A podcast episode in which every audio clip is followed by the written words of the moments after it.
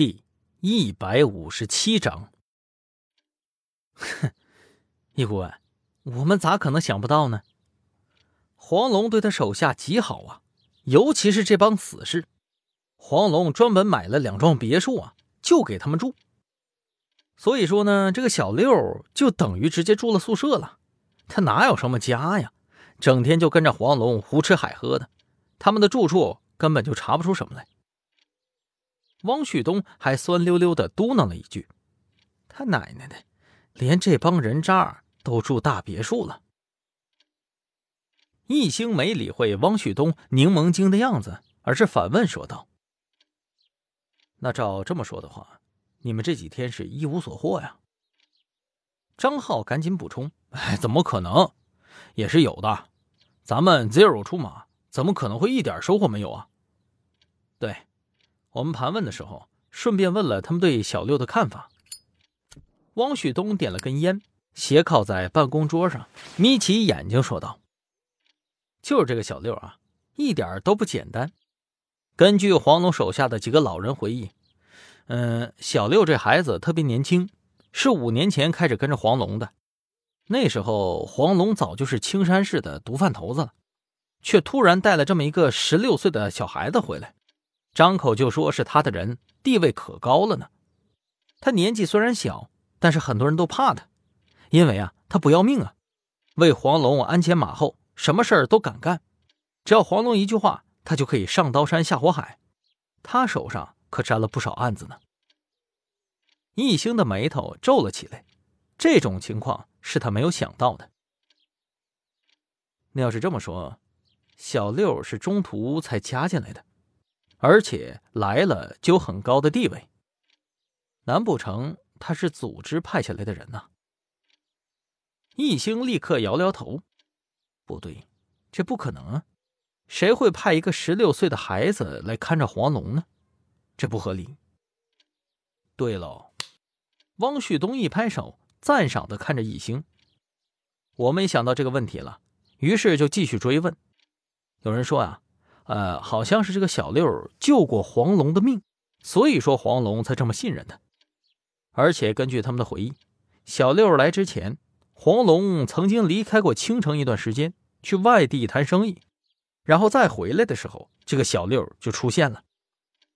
小六嘴很严，平日里头什么都不说，但是有一次啊，他喝醉了，呃，只说他是从花城来的，还有个姐姐叫做小红。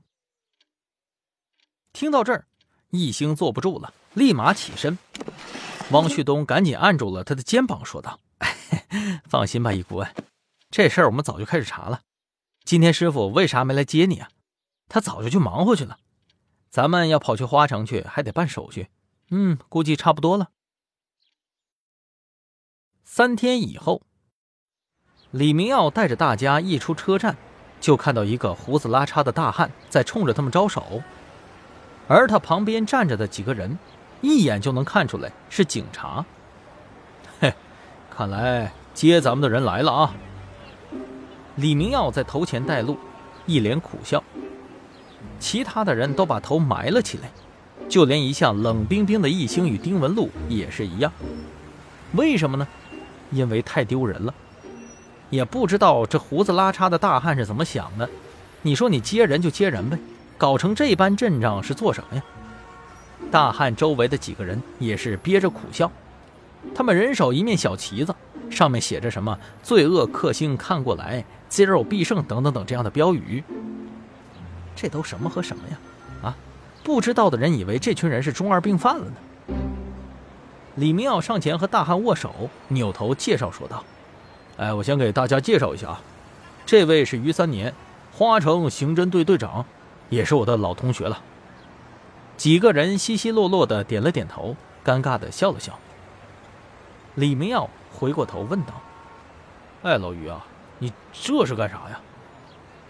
于三年爽朗一笑，摸着自己为数不多的头发，解释着说道：“哈哈哈哈哈！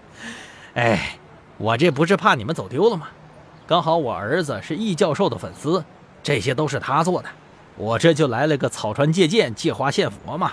哈哈哈汪旭东听完以后，脸颊直抽搐。接着，于三年带队走到了一辆中巴车前，指挥着李明耀他们上车。大家坐好以后，李明耀开始介绍了花城之行。大家注意一下啊，我说一下，咱们呢毕竟不是花城本地的人，对这儿的了解也是有限的。